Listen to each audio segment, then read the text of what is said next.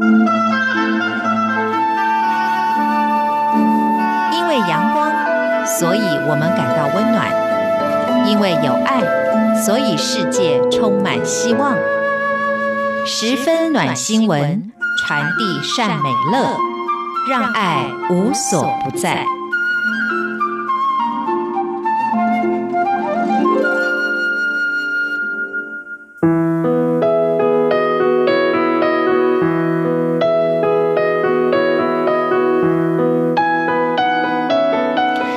朋友欢迎您收听今天的十分暖新闻，我是朱佳琪。我们常讲同理心，同理心，其实啊，我们知道很重要，但是要做到真的不容易。毕竟每一个人的呃状况都不一样，你如何能够感同身受别人的感受？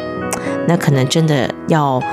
呃，有时候可能就是正好你也经历过这样的一个经历吧，又或者是你身边有人是这样的一个状况，你才能够稍微理解哦，这样子的状况的人，可能心理呀、身体上会有什么样的感受。就像过去我也曾经在节目当中跟大家分享过一个例子哦，以前呢，我的妈妈在那个车站啊，尤其是捷运站，她会抱怨说，哎，怎么都没有往下的手扶梯呀？啊不是每一站都没有啦，只是说有时候，呃，如果有那个手扶梯的设计，如果只能有一边的话，通常是往上的比较多。我不知道大家有没有这样的发现。然后那时候我年纪还轻的时候，我不能理解我妈说这是什么意思。我就跟她说，当然是要往上啊，爬楼梯多累啊，下楼梯很容易的，很轻松的。后来等我自己年纪渐长之后，我才知道，其实对于年纪比较大人来说，比如关节的退化，或者是肌肉的肌肉量的减少，其实都会让下楼梯变得比较困难，而且其实反而伤害会造成比较大。但这几年其实改善相当多，尤其台湾，呃，一直在推展所谓的无障碍空间的设计。所以呢，在空间的设计上，我相信对于呃一些可能在视觉上或者是身体上有一些障碍，或者是年龄层比较大，或者是有需要带孩子出门的这些家长们来说，感觉上空间的便利性都会比较高一些。但近年来呢，也随着这个科技的越来越发达，我想对于身体不便的朋友来说呢，有一些辅具的确是可以帮忙，呃，让这个生活是更便利的，那排除一些生活上的障碍哦。对于老人家来说也是，对于这个呃身体上。视障也好，或者身障朋友也好，都有一些直接的帮助。像我今天要跟大家分享的这则新闻呢，就是呢有一些这个 AI 辅具的发明，让视障的朋友呢生活上是可以过得更顺利一点。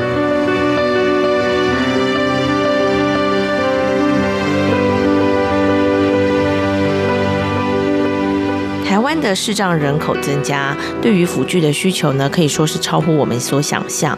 那么，在资策会担任产品经理的甘仲伟博士，他在二十九岁的时候，因为眼压过高，当时呢就是眼前一片黢黑，医生检查之后确定就是因为使用，呃，而且是过度使用三 C 产品，而罹患了急性青光眼，在短短的两年就变为全盲。虽然经历过手术，然后有使用像扩视机啊，或者是绿光眼镜等辅具，但是因为视力持续的恶化，所以这些东西都只能够提供阶段性的帮助。后来呢，是透过新的 AI 视障辅具而有改善，让工作变得更有效率。根据卫福部在去年二零一八年的一个统计，台湾视障人士已经超过了五万五千名，有百分之六十三点三的人没有办法独自行动，那有百分之五十九点三的人没有办法自理生活，造成就业上的困难之外呢，这些视障人士他必须借由辅具来提高生活的自主性跟品质。那中华民国眼科医学会的理事长王梦琪，他就说呢，对于视障朋友来说，要不假他人之手来做呃事情，都是看不见的生活挑战，像是获取资讯啊、阅读啊，或者是呃要做一个钞票的辨识，这都是我们一般人看似简单，但是对于他们来讲非常困难，但是又很重要的事情。所以，王梦琪说：“这个临床上哦，当医疗没有办法帮助低识能或者是视障人士的时候呢，透过辅具作为协助，可以说是选项之一啊。那台湾目前虽然已经有许多辅助的工具，像是我们刚刚讲的这个扩视机啊，或者是呃荧幕爆读软体等等，但因为嗯体积过大，没有办法随身携带。在家里当然没有问题，但是一旦我们这些呃视障朋友们要出门的时候呢，可能就会有一些使用上的问题，而没有办法全方位的去顾及他们所呃会面临的一些阻碍哦。那最近呢，呃有这个专门为视障者打造的 AI 视障辅具眼镜，佩戴之后你可以设定就是用碰触或者是投影方式来阅读资料。然后呢，就会发出声音来告知你所碰触到的范围的这个文字，诶，是能够更精准而且更直接的解决患者生活跟这个工作上所面临的问题。那王梦琪说呢，除了天生的视障之外，像三 C 使用过度啊，或者是高龄者的视力退化啦、青光眼啊、糖尿病等等，这都有可能造成低视能或全盲的原因哦。所以。在这边要特别的提醒大家，当然未来的这个辅具的设计会越来越好，但是呢，保护眼睛那才是最根本的。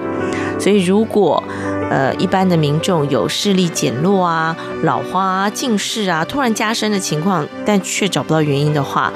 要非常的小心，因为有可能呢是眼睛的结构出现问题了，所以呢要建议大家赶快到眼科去检查。你知道，像我现在身边呢有好多年纪轻轻的就出现了什么白内障啊，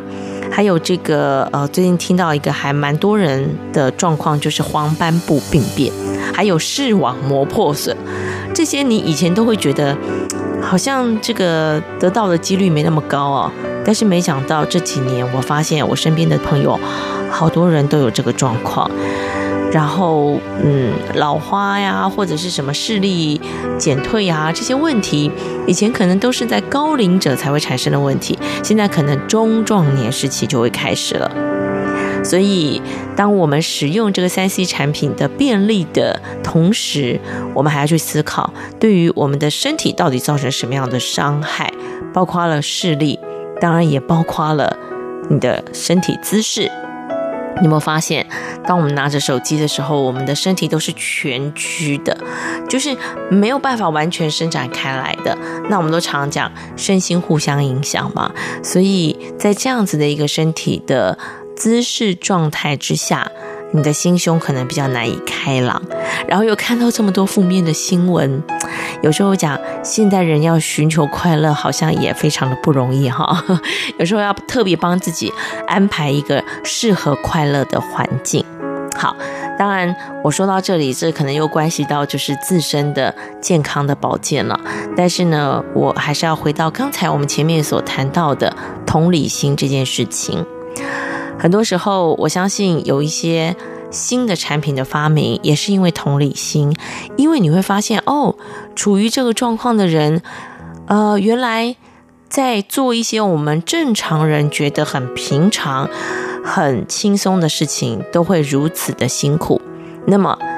这时候我们就可以帮他们研发一个可以帮助他们的产品。同样的。这是产品面，我们一般人都可以做到的是，当我们可以去理解这些人他在身体上、心理上不方便的时候，可能会遭遇到的一个状况。那么我们在跟人家聊天，或者是呃要求对方做到什么事情的时候，我们也就更可以用同理心去理解他为什么他做不到我们可以做到的事情。好，所以今天虽然谈的是。AI 辅具的进步可以改善一些呃盲人朋友的困扰之外，我觉得更重要的是提醒大家同理心的重要性。好，那么这就是今天提供给大家的暖新闻喽，我们下次同一时间空中再会喽。